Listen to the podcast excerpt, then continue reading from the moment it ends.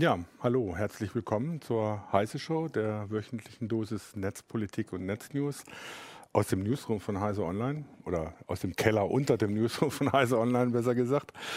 Wir beschäftigen uns heute mit dem Thema Netzneutralität. Äh, mit mir äh, sind äh, Martin Holland aus dem Newsroom von Heise Online und Urs Manzmann, der bei CT sich unter anderem mit Providern, Netzzugangstechnik und Netzzugangspolitik beschäftigt. Das heißt, einer der Experten, was Netzneutralität angeht.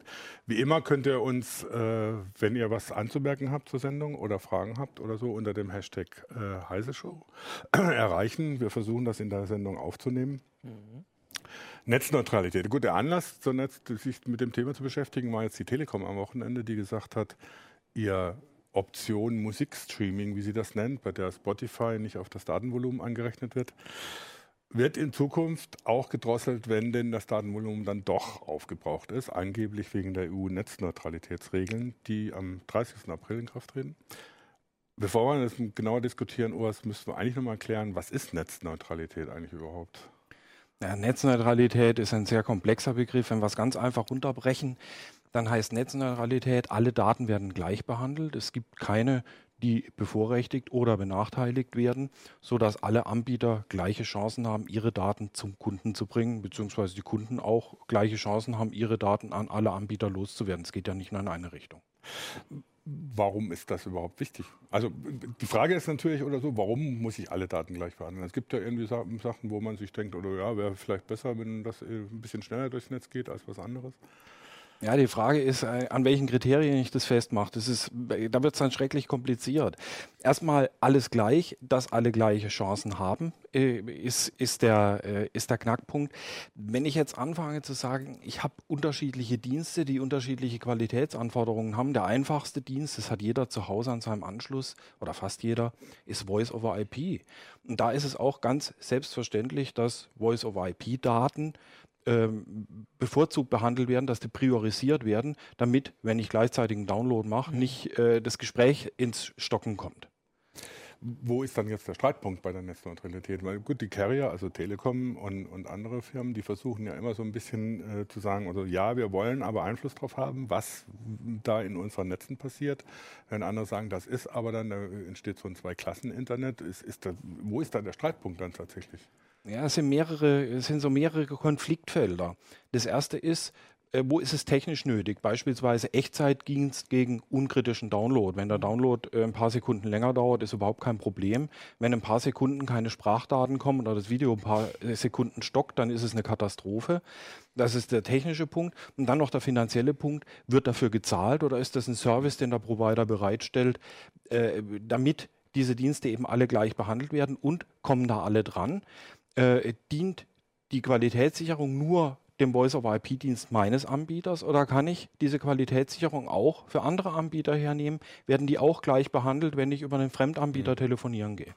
Das ist jetzt so die, die technische Seite, wo die Carrier sagen, sie wollen bestimmte Dienste bevorzugen. Dann gibt es ja noch den anderen Aspekt, äh, Martin, und der unter dem Begriff Zero-Rating läuft. Äh, genau, also das sind äh, quasi Sachen, also soweit ich weiß, gibt es das bei uns nicht so. Oder, oder ist das Spotify? Ja, Spotify ist ein Spotify wäre sowas. Also, dass gesagt wird, ich äh, habe einen Dienst im Internet, der nicht angerechnet wird. Das ist natürlich, wenn ich eine Flatrate habe, ist das egal. Also da geht es nicht darum. Aber wenn wir äh, eine Handy-Flatrate, die heißen Flatrates, aber wir haben irgendwie nur ein Gigabyte Volumen oder ein halbes Gigabyte oder so. Und natürlich, wenn dann ein Dienst, der besonders viel Daten braucht, wie in dem Fall Spotify oder was weiß ich, YouTube, gesagt würde, der fällt nicht aufs Datenvolumen dann würde mir das natürlich viel helfen. Also bei Spotify, ich habe Spotify, ich lade die Sachen mal vorher runter. Wenn ich natürlich wüsste, dass es nicht aufs Datenvolumen angerechnet wird, könnte ich unterwegs einfach Musik hören, also wo ich Internet habe. Ähm, und das sind Dienste, die, ähm, also Angebote, die es hier jetzt nicht so groß gibt, die aber in Teilen der Welt wirklich, äh, also große Auswirkungen haben, weil bestimmte, ähm, ja, ich weiß nicht, Akteure sagen, so können wir das Internet zu Leuten bringen. Die sagen dann, wir geben euch äh, Internettarif, Mobilhandy, ähm, und dann könnt ihr kostenlos auf Wikipedia zugreifen. Und alles andere kostet Geld. Und natürlich benutzen die Leute dann nur Wikipedia oder Facebook in dem Fall. Also das wäre so ein, äh, so ein Fall, der also vor allem letztes Jahr ganz schön groß in der Diskussion das war, war. Facebook mit seinem Internet-Org bzw. seinem Free Basics oder wie Sie genau, das genannt das haben. haben sie immer umbenannt, weil es nicht so, so ähm, Was vor allem in Indien zu Protesten geführt hat, weil genau. die gesagt haben, das wird dann natürlich ein geschlossenes Internet, wo die Leute nur noch Facebook benutzen. Genau, also es war eine Debatte, die ähm, also wahrscheinlich schon ein bisschen länger geführt wurde, aber letztes Jahr im Frühjahr in Indien relativ groß wurde, weil die schon eine starke Zivilgesellschaft haben und auch ähm, so ähm, Bürgerrechtsaktivisten haben da ziemlich erfolgreiche Kampagne gestartet und die haben gesagt, also Facebook hat dieses Angebot mit einem Provider, ähm, hier, ihr kriegt für, was weiß ich, so und so viel Geld diesen Vertrag und könnt kostenlos auf Facebook zugreifen, aber eben auch auf, was weiß ich, Lieferdienste, irgendwelche, mit denen die dann Verträge hatten, so bestimmte Dienste. Und natürlich muss man davon ausgehen, dass ein armer Inder, der sich jetzt das kauft, weil er keinen richtigen Vertrag sich leisten kann oder will, dann vorwiegend diese Dienste benutzt. Also das ist ja naheliegend, würden wir auch machen. Äh, und die Kritik war, dass die dann gar nicht wissen, was es noch gibt. Mhm. Und es gibt dann, also ich habe vorhin auch noch mal gelesen, es gibt Umfragen, dass in Ländern, wo das angeboten wird, also in Indien haben sie nur, das kann man gleich noch, da haben sie das nicht geschafft dann, aber in Ländern, wo es das gibt, äh, es ist die Prozentzahl von Leuten, die die Frage beantworten mit, ist Facebook das Internet, über, also wahnsinnig hoch. Also mhm. in Indonesien antworten wohl 60 Prozent der Leute, die beantworten diese Frage mit Ja. Ähm, in den USA sind es fünf, also immer noch vieles. Ja. Ich meine, man kann es irgendwie nachvollziehen, wir kennen das auch alle, ist schon ziemlich viel Internet. Ja.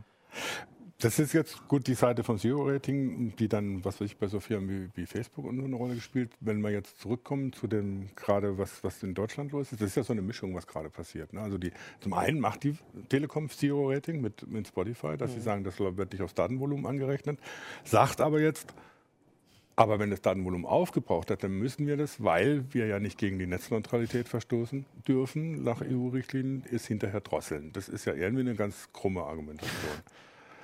Äh, weil zum einen machen, ja, ja. machen sie es tatsächlich, dass sie sagen, oder so, wir machen Zero-Rating. Auf der anderen Seite sagen sie, ja, wir müssen die Netzneutralität einhalten und zwar eben so sozusagen auf der Bit-Ebene. Ähm, aber ist das wirklich so ein technisches Problem? Weil gut, die argumentieren teilweise mit der Bandbreite, die argumentieren mit, mit, mit äh, den Zugangstechniken, die da in, in, äh, ein Problem darstellen. Ist das wirklich ein Problem, ein technisches Problem? Es ist schwierig, da reinzugucken. Bisher haben sie es ja nicht gemacht. Bisher konnten sie es offensichtlich ausnehmen. Jetzt nehmen sie es nicht mehr aus. Also technisch scheint das eine wie das andere möglich zu sein. Die Frage ist sowieso bei diesen ganzen Regulierungen, wie wird es nachher tatsächlich angewandt? Und äh, da ist jede Menge Gummi. Das kann man so verargumentieren, so verargumentieren. Da steckt jede Menge Streit drin und da wird sich bei uns die Bundesnetzagentur äh, noch oft und intensiv mit beschäftigen müssen und wahrscheinlich auch die Gerichte, bis das alles geklärt ist, was diese Verordnung genau mhm. besagt. Also da geht es jetzt dann um die EU-Richtlinie, ne, die, die jetzt äh, eigentlich schon in, im Amtsblatt veröffentlicht ist, dass das in Kraft ist, aber die Regelungen treten jetzt zum 30. April in Kraft, die ja so ein bisschen äh, das Ganze offen lässt, obwohl sie das offene Internet äh, zumindest im Wortlaut hochhält. Ja, und genau da ist das Problem. Das müsste eigentlich alles ganz präzise nieder- und dargelegt sein. Und das ist nicht der Fall. Und äh, da brauchen wir eigentlich nur darauf zu warten, dass die Leute Schlupflöcher in, äh, suchen, die Anbieter Schlupflöcher suchen und nutzen. Aber tun sie doch schon. Also wenn, ja, ich, wenn, ich, wenn, ich, wenn ich mir angucke, wie die reale Situation im Netz ist, gibt es ja keine Netz. Eigentlich gibt es doch gar keine Netzneutralität. Also alleine schon, wenn ich mir anschaue, was viele Leute ja gar nicht mehr als Internet ansehen, äh, wenn sie IPTV nutzen, sei es von der Telekom, sei es von Vodafone. Das ist ja, läuft übers Internet, wird aber in einem eigenen Kanal übers Netz übertragen und natürlich entsprechend priorisiert, wird von der normalen Bandbreite abgeknapst. Das hat ja mit dem eigentlichen Begriff von Netzneutralität, der auf der technischen Ebene argumentiert, auch schon nichts mehr zu tun. Nein, und vor allem ist es eine Ungleichbehandlung. Die haben ihre eigenen Dienste und es gibt ja auch im Internet jede Menge TV-Dienste, die sowohl Live-TV als auch Konserven übertragen, die von dieser Priorisierung eben nicht profitieren können. Und genau da liegt ein Verstoß gegen die Netzneutralität, so wie ich sie verstehe, nämlich dass es technisch möglich sein muss, eben für alle Anbieter eines bestimmten Dienstes, einer bestimmten Diensteklasse, diese Priorisierung auch zu nutzen. Und eben das ist nicht möglich. Das heißt, du argumentierst jetzt gar nicht so, so auf der technischen Ebene, dass du sagst, oder so, jedes Bit muss gleich behandelt werden? Äh, das ist ja gar nicht möglich, jedes Bit gleich zu behandeln, denn ich muss ja Quality of Service, in dem Moment, wo ich verschiedene Diensteklassen auf dem Netz habe, muss ich die unterschiedlich ja. behandeln. Echtzeitdienste und Nicht-Echtzeitdienste muss ich sehr sauber voneinander trennen und muss die Echtzeitdienste, damit damit sie funktionieren, auch wirklich mit, mit Quality of Service rüberschicken. Denn sonst kommt sofort zu Aussetzern, wenn ich mal einen Download mache. Also das heißt, so ein einfaches Netzneutralität ist gut. Ähm, ist zu kurz gedacht. Es ist, also, viel, es ist viel, viel komplizierter, genau, denn wir ja. wollen ja ein funktionierendes Internet haben. Ja, zu sagen, klar. wir machen das Internet so toll, dass jedes Datenpaket, egal was es beinhaltet, ja. gleich schnell zum Kunden kommt und dass genug Kapazität da ist, dass ich HDTV äh, gleichzeitig mit einem riesen Download übertragen kann, äh, ist praktisch nicht machbar. Es ist immer ein Ressourcenmanagement, das ich betreiben muss. Und da muss ich eben aufpassen, dass das nicht dazu ausgenutzt wird, dass dann Firmen sich damit einen Vorteil verschaffen gegenüber anderen, weil sie ein technisch besser übertragen werden, mhm. ihre Inhalte, mhm. als die von der Konkurrenz. Da, da fängt genau, die also Netzneutralität genau, der, also der Zwischending. Also komplette Netzneutralität ist unrealistisch und nicht das Internet, das wir benutzen wollen, aber gar keine, wo dann also zum Beispiel gesagt wird, Facebook ist kostenlos und die Leute verstehen damit einmal Facebook als Internet. Aber muss man das nicht nochmal trennen? Ja. Also jetzt so dieses mhm. Zero-Rating von, von, von dieser Diskussion, wie, was Netzneutralität eigentlich bedeutet. Aber gut, es wird ja immer mit dem sogenannten Best-Effort-Internet argumentiert. Ne? Das heißt, das Internet baut darauf aus, dass die Daten halt so transportiert werden, dass sie nach bester Möglichkeit ans Ziel gelangen. Das kann passieren, dass er eben über X-Router geht und äh, über China umgeleitet wird, das ein bisschen länger dauert. Äh, und auf der anderen Seite äh, geht es trotzdem ganz schnell. Das heißt, dieses Best-Effort-Prinzip ist ja eine der Grundlagen des Internet. Dagegen ist natürlich jetzt Quality of Service gesetzt, der ja auch schon im Prinzip bei IPv4 möglich ist, nicht erst bei IPv6. Äh, der sagt oder so, ja gut, wir gucken jetzt uns aber die, den, den, die Art der Pakete an und sagen, die müssen jetzt schneller transportiert werden. Das ist ja technisch auch sinnvoll. Das heißt, die Argumentation ist ja eigentlich dann, wenn, wenn man jetzt in, in den europäischen Ländern, in den Industrieländern sagt, eine ganz andere. Das heißt, es gibt bestimmte ökonomische Interessen, die dahinter stehen, ja. die, die sagen oder so, wir wollen nicht nur Bitschubser sein als Carrier, sondern eben an den Diensten mitverdienen. Ja, dann sind wir an der, an der Stelle, wo der Betreiber einer Autobahn, der Maut einnimmt, auch noch gleichzeitig die Verkehrsregeln mhm. macht. Und da kriegen wir dann echt ein Problem als Verkehrsteilnehmer. Mhm. Wobei da natürlich die Frage ist, was setzt man dagegen? Äh, heißt es, ich muss äh, regulierend eingreifen und sagen, es gibt bestimmte Regeln, die eingehalten werden müssen?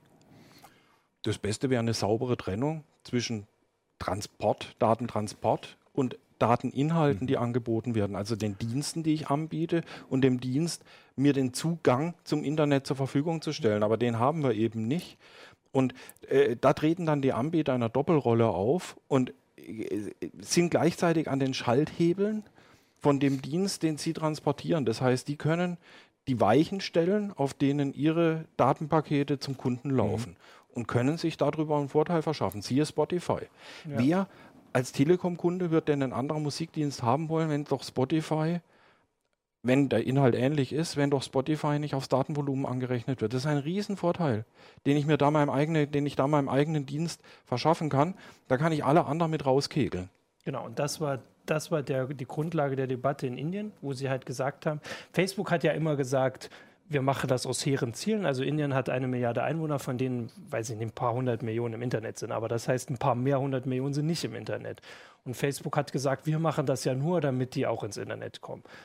Aber natürlich gehen sie, also sollen sie auf Facebook zugreifen. Für die wird Facebook dann das Internet und dann lernen sie nicht, das lernen sie nicht kennen, Google Plus. Gut, mhm. es ist jetzt nicht so, dass es groß die Alternative gibt, die da, ähm, da im Moment drunter leidet, aber es ist natürlich dann also für später, so dass, also wenn jetzt jemand ein total neues, schönes soziales Netzwerk entwickeln würde, was das alles wie Facebook nur besser und schöner macht und ohne uns so, weiß ich nicht, zu überwachen, hätte das in Indien im Prinzip keine Chance. Weil Nein, das, geht, das, das, geht noch einen Schritt weiter. Okay. Für die Leute ist Facebook das Internet. Genau, ja. ja die, die sagen nicht, das ist ein soziales Netzwerk ja. und daneben gibt es noch Internetinhalte, sondern ja. für die ist Facebook ja. das Fenster zur Welt.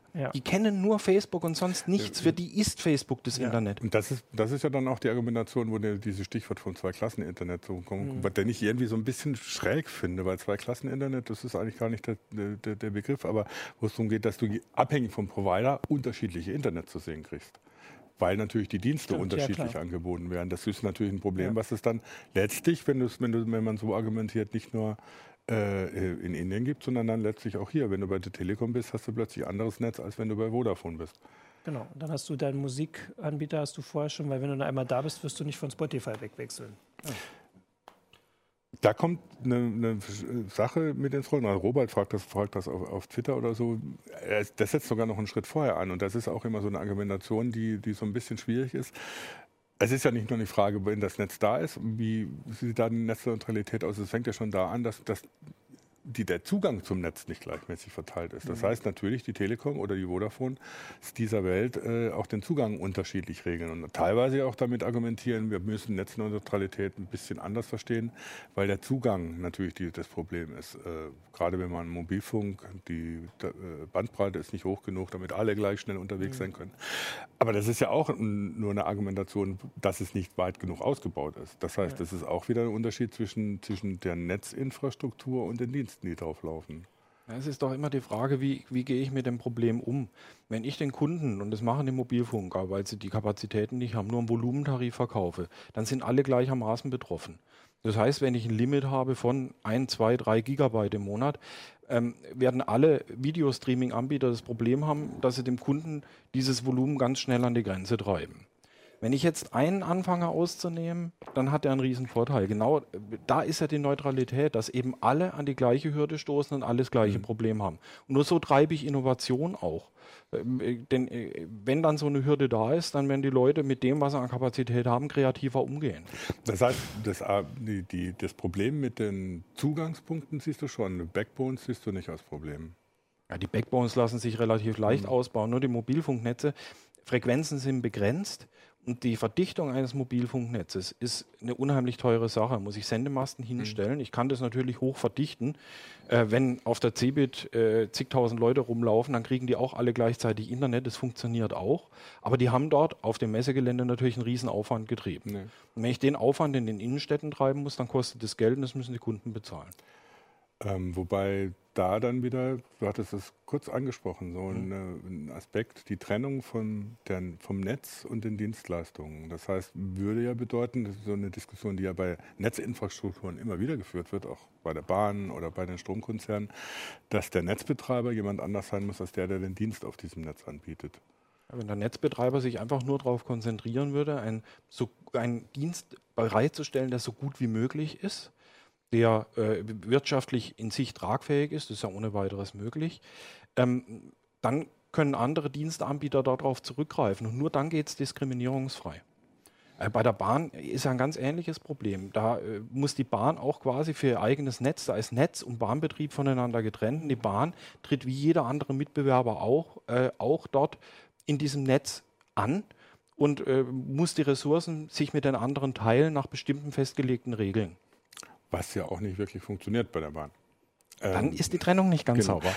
Wobei die Frage ist, ja gut, die Frage ist dann, was, was, unternimmt man? Die EU hat ja jetzt gut in diesen Richtlinien so ein paar Kriterien festgelegt, dass sie sagt, äh, das normale offene Internet darf nicht in, äh, durch diese Zusatzdienste, die erlaubt sind, äh, beschränkt werden oder in Frage gestellt werden für die User. Das ist ja was, wo man viel drunter verstehen kann.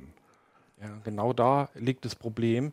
Die müssten erstmal, das sind ja diese Spezialdienste, das müsste erst einmal ganz genau einen Kriterienkatalog geben, was ist ein Spezialdienst, was ist keiner. Sonst gehen nämlich die Provider hin und sagen, es sind alles Spezialdienste, fallen nicht unter die Netzneutralitätsrichtlinie. Mhm.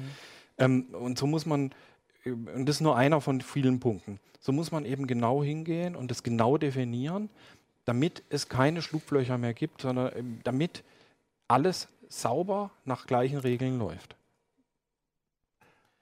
Ich hatte hier noch, äh, ich lese das mal vor auf YouTube, ich bin nicht ganz sicher, das war vorhin noch zu dem Quality of Service, schreibt Mitch, bei Quality of Service entscheidet ja der Kunde darüber, was welche Kategorie hat. Das Netz verhält sich neutral. So als ja, nicht, im nicht Moment. Ganz. Okay, dann widersprecht. Nicht ganz. Also Quality of Service ist schon was, was der Provider im Endeffekt festlegt äh, oder der Anbieter eines Dienstes, wo man dann äh, bestimmte Diensteklassen festlegt. Also ich als User kann nicht hingehen und sagen, ich habe, äh, ich möchte jetzt das hier als, als Videodienst klassifizieren, weil sonst die Leute anfangen, ihre Downloads zu priorisieren. Ja. Aber wär, wäre das nicht eine Möglichkeit tatsächlich? Also gut, das ist ja natürlich, wenn, wenn man sagt, man nimmt diese Diskussion im Prinzip aus dem, von den Providern weg und über, überlässt sie dem User. Ich als User habe einen Anschluss und habe garantiert, was weiß ich, 50 Megabit. Mhm. Und wie viel ich davon wem gebe, das ist meine Sache. In den Backbones ist was anderes. Das machen, machen die Provider, aber der Anschluss, mein Anschluss hat 50 Megabit und ich habe in meinem was weiß ich, Telefon, PC, wo immer ich gerade im Netz bin, zu sagen, jetzt möchte ich aber, dass irgendwie VoIP priorisiert wird, weil ich gerade telefonieren will, jetzt möchte ich aber Filme gucken, das ist mir VoIP egal. Das heißt, das wäre ja auch eine denkbare Möglichkeit, dass man sagt, man lässt eine Art Quality of äh, User definierten Quality of Service zu. Ja, das geht ja heute schon im Upstream kann ich ja als User festlegen, was ich auf den Upstream draufgebe und wie ich das priorisiere, wie das mein ja. Router handhabt. Das Problem ist im Downstream, da sitzt die Instanz, die das macht, eben auf der Gegenstelle und ist nie, eben nicht von mir zu kontrollieren, mhm. sondern äh, im Endeffekt vom Provider. Ähm, ist auch nicht ganz so einfach, das zu machen. Da gibt's, äh, es gibt ja diesen, es gibt ja diese, diese Abstufung nach Prioritätsklassen, mhm. die in der Praxis auch in der Regel funktioniert. Das Wichtigste sind Sprachdaten für Telefonie, dann kommt Video zum Schauen und so weiter. Mhm. Äh, bis eben äh, E-Mail oder, oder Downloads ganz nach unten, weil die eben Zeit haben.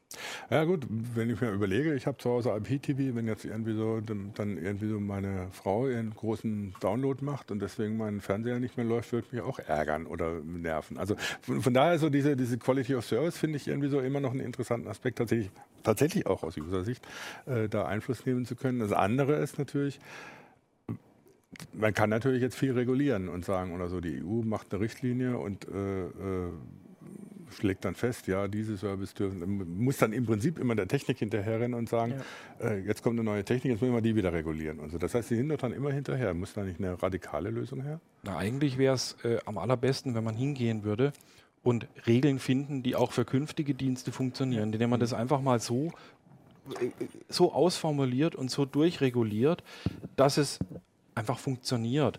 Und dass man dann bei neuen Diensten sagen kann, ja, die fallen äh, in diese oder jene Kategorie und müssen so und so gehandhabt werden. Das Internet wird ja wahrscheinlich jetzt nicht nochmal neu erfunden werden. Wäre äh, also, vergebliche Liebesmühe genau, also äh, ein Hinweis auch noch von YouTube ist, äh, dass, also jetzt ein bisschen Kritik an Providern, aber vor allem ich sehe in der Politik nicht die Kompetenz, das zu verändern. Und jetzt gerade auch in der Diskussion hier merke ich ja, dass es, also ich habe vorher auch diese Videos da aus Indien angeguckt, wo die Aktivisten relativ klar, oder nein, nicht relativ sagen, ganz klipp und klar, Netzneutralität ist wichtig, Punkt.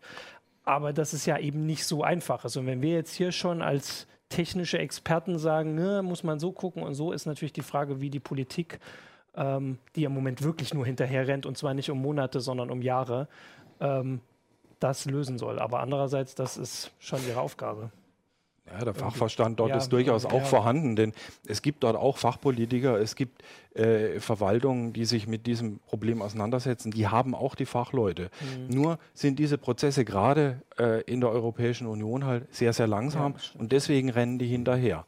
Äh, mir ist es aber auch lieber, als wenn irgendwelche radikalen Schnellschüsse gemacht werden, die nachher nicht funktionieren.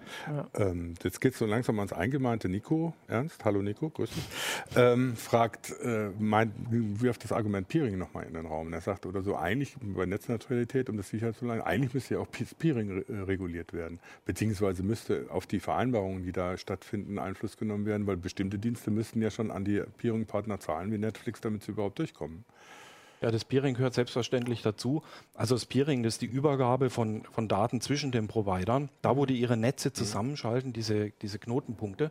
Äh, wenn ich jetzt einen Provider behindern will, einen Diensteanbieter, und ich weiß, der bietet einen Dienst X an, den ich auch in meinem Netz habe, ähm, und der kommt über den Peering-Punkt Y rein, dann baue ich den Peering-Punkt Y einfach ein bisschen langsamer aus. Mhm. Und dann habe ich schon einen Vorteil. Und insofern ist es schon wichtig, da auch genau hinzuschauen, in die Strukturen rein und zu gucken, wird dieser Best-Effort-Ansatz denn auch wirklich überall und an allen Stellen verfolgt? Ja, wobei das Peering ja natürlich eine Besonderheit ist. Äh, das Peering ist ja eigentlich so ein Grundprinzip vom, vom, vom, vom Internet als Netz der Netze, dass eben verschiedene Netze zusammengeschaltet werden. Eine Alternative sind ja die zentralen Austauschpunkte wie der D6. Aber die die bedeuten ja auch immer wieder eine Zentralisierung des Netzes und eine Anfälligkeit des Netzes. Das, oder sind dann sowas wie zentrale Austauschknoten dann die Lösung, um dieses Peering eben auch in einem Best-Effort-Internet äh, äh, möglichst ja, neutral zu formulieren. Das würde nur dann funktionieren, wenn ich alle Anbieter mhm. über diese zentralen Punkte zwingen würde. Das kann in der Praxis nicht funktionieren, denn dazu sind die Datenmengen, die da ausgetauscht werden, viel zu groß. Nein, man muss schauen, dass, diese, dass dieses Peering auch funktioniert und dass ein Anbieter, der ein Interesse hat, ein, äh, eine gewisse Bandbreite zu einem anderen Anbieter bereitzustellen, dass er die auch bekommt, zumindest mal innerhalb der Europäischen Union, da wo man eben regulieren kann. Mhm. Ähm, ich habe noch eine Frage, wie ähm, die Diskussion und wie das mit den Praktiken in anderen Ländern ist und was man daraus lernen kann. Und da kann ich schon mal jetzt diese Indien-Sache noch äh, auflösen, weil also dieses Facebook Internet.org hieß es erst, dann haben sie es umbenannt, weil die Kritik schon losging und deswegen heißt es jetzt beides. So, die Internetseite heißt noch mhm. Internet.org, das Angebot heißt Free Basics. Und das gibt es in mehreren Ländern. Ich habe vorhin geguckt, sind vor allem afrikanische, also sind Entwicklungsländer. Ähm, aber in Indien wurde das nun explizit also verhindert durch eine Richtlinie, die die Netzneutralität vorschreibt. Und das war eben dieser Debatte zu verdanken, die, in der Facebook sich auch wirklich nicht clever angestellt hat. Also sie haben Umfragen gemacht, wo sie Nutzer aufgefordert haben, teilzunehmen und sowas wichtig ist, ähm, weil Aktivisten dort eben explizit darauf hingewiesen haben, dass es heißt, dass zwar vielleicht mehr Leute ins Internet kommen, die verstehen aber dann nur Facebook als Internet und nicht den Rest. Das ist diese eine Diskussion, die so ähnlich auch in anderen Ländern gab. Also Netzneutralitätssachen sind zumindest, ich weiß jetzt nicht mehr welches Land, noch in einem Land auch durch so eine Debatte gekommen, dass ein Dienst sowas gesagt hat und dann kam erst die mhm. Debatte. Das wäre Indien und was anderes, was ich auch noch sehr spannend fand, was jetzt erst letzte Woche war, war diese Geschichte in Angola mit Wikipedia Zero heißt das. Also da ist, das ist im Prinzip das Gleiche. Da kann man einen Vertrag machen, kostet das Internet so und so viel. Man kann aber kostenlos auf Wikipedia zugreifen. Und in Angola gibt es jetzt auch Free Basics beim gleichen Anbieter, vielleicht ist das sogar im gleichen drin, Ding drin. Und Nutzer haben das sehr kreativ genutzt, um Filesharing zu betreiben. Die haben dann, also in Facebook haben sich abgesprochen und haben auf Wikipedia Dateien hochgeladen, haben dann vielleicht die Dateiendung geändert, haben irgendwie einen Film hochgeladen, haben den dann PDF genannt und haben dann auf Facebook in Gruppen geschrieben, hier könnt ihr das finden. Das heißt, die Leute haben total kostenlos, ähm, also in kostenlos reinkommen, riesige Datenmengen getauscht im Netz, wo eigentlich der Datentraffic schon sehr teuer ist. Und die Debatte jetzt in dem Fall ist nicht weniger eine nationale Debatte als eine Debatte bei Wikipedia oder Wikimedia, weil die jetzt überlegen, wie sie damit umgehen und jetzt erst mitkriegen, dass sie da eben nicht einfach nur ein Informationsanbieter sind, sondern die sind der Zugang. Die sind der Zugang mhm. für Menschen zum Internet und Leute benutzen das Wikipedia dort als Internet, wie hier auch. Die Leute machen ja auch nicht nur surfen auch nicht nur auf Heise Online rum, äh, sondern benutzen es auch für File-Sharing. Und das war eine Sache, die, also das ist auch noch nicht geklärt. Also die haben dann überlegt, ob sie den Angolanern verbieten, auf Wikipedia zu editieren, was natürlich super, das wäre ja ganz toll wieder. Dann dürfen die Leute auf Wikipedia und dürfen nur lesen. Und schon sind sie wieder bevormundet von allen anderen. Das sind so die, die Feinheiten, wenn ja. man dann über so Sachen wie Zero-Rating oder sowas diskutiert. Ich würde noch mal gern, weil du vorhin auch von radikalen Ansätzen gesprochen hast äh, oder angedeutet hast, auf einen Punkt rauskommen. Ich meine, es gibt viele, die sagen, Netzneutralität oder die Infragestellung der Netzneutralität, so gerade auf der Dienstleistungsdiensteebene, äh, ist eine, auch eine Gefahr für die Demokratie, weil natürlich dann im Prinzip die Provider bestimmen, was du zu sehen genau, kriegst ja. und so weiter. Das ist eine Gefahr für die Vielfalt, ja. weil, ich, weil sich dann eine Monokultur durchsetzt, weil immer ein Anbieter einen großen Vorteil hat gegenüber den anderen und die aus dem Markt verdrängt. Wenn man das aber als so grundlegende Infrastruktur ansieht, ist ja der radikale Ansatz, den Providern das Netz wegzunehmen. Und zu sagen, die Provider sind nur noch die Dienstleister, die denen eben bestimmte Dienste auf dem Netz anbieten. Ich meine, die, die ganze Diskussion kommt doch eigentlich daher, dass sie als Ex-Monopolisten gewohnt waren oder als Monopolisten gewohnt waren. Wir sind die großen äh, Kings, die alles anbieten und alle müssen zu uns kommen. Dann kam die Liberal Marktliberalisierung. Jetzt sind sie erstmal so ein bisschen reduziert auf äh, die Rolle als Bitschubser und das wollen sie nicht, weil sie an den Diensten viel mehr verdienen können. Was waren die BTX-Zeiten doch schön? Ja, genau. Und da wäre, also wie gesagt, die radikale Lösung, die ist ja auch, solche Überlegungen gibt es ja auch, wenn, wenn, wenn, man überlegt, dass jeder einen guten Internetzugang haben muss. Das Problem hat, hat, hat äh, Robert ja vorhin erwähnt, äh, dass man tatsächlich das Netz als staatliche Aufgabe betrachtet, als staatliche Infrastruktur, die den Dienstleistern zur Verfügung gestellt wird. Die können sie nutzen, wie sie wollen, aber das Netz selber und der Anschluss dazu, das ist eine staatliche Aufgabe. Äh, kann man natürlich vom Universaldienst bis hin zu Selbstbetreiben oder so betreiben, aber das wäre natürlich auch eine Lösung für, für, für, alle Probleme der Netzneutralität. Alle Regulierung wäre überflüssig. Sozusagen. Ja, es wäre nicht nur äh, äh, die Netzneutralität, die man damit regeln könnte, sondern auch den Netzausbau in ländlichen Gegenden, der ja auch äh, nach wirtschaftlichen Erwägungen, wenn ich das rein wirtschaftlich mhm. angehe, äh, scheitern wird, weil sich die letzten Anschlüsse niemals lohnen werden. Und wir würden wahrscheinlich relativ schnell eine Fiber-Infrastruktur kriegen und nicht uns mit den letzten rausgequetschten Bits, Bits über die Kupferleitung. Die Frage ist nachher nur, was würde das kosten? Weil in dem Moment, wo ich anfange, hier Vorschriften zu machen, mache ich die Angelegenheit möglicherweise auch teurer. Also da muss man auch mit, mit, mit Fingerspitzengefühl und mit Augenmaß rangehen. Ähm, mit radikalen, deswegen war nicht vor radikalen Ansätzen, mit radikalen Lösungen wird man da nicht weit kommen. Mhm. Aber du, es ist auf jeden Fall deutlich ein politisches Problem, dass mhm. die Politik regulierend eingreifen muss, um eine, sagen wir mal, zentrale Infrastruktur dieses Landes, aller Länder der Welt inzwischen äh, funktionsfähig zu erhalten. Ja, nicht funktionsfähig zu erhalten, sondern äh, die Angebotsvielfalt dort zu erhalten, mhm. den Wettbewerb dort zu erhalten. Denn äh, ein Verstoß gegen die Netzneutralität ist eigentlich ein Verstoß gegen den Wettbewerb. Das kann im kommerziellen Bereich sein, das kann auch im nicht kommerziellen Bereich sein. Die Vielfalt ist das, was darunter leidet, wenn die Neutralität leidet. Das ist ein schönes Schlusswort. Ja. Wir haben heute ja, unser Maskottchen ist auch wieder mit dabei, nachdem es das letzte Mal gefehlt hat. Wir haben heute einen kleinen Rauswerfer ähm, gegen alle Rassisten und Deutschtümler, um es mal so zu sagen. Jan Böhmermann hat ein schönes neues Video gemacht. Wir spielen das mal an. Es kann sich jeder gerne auf YouTube angucken wenn er das möchte. Die wenn die Technik mal erstmal wieder hinkriegt. Jetzt ja. Bis nächste Woche. Bis nächste Woche. Viel Spaß mit dem Video und schaut es euch an. Es lohnt sich.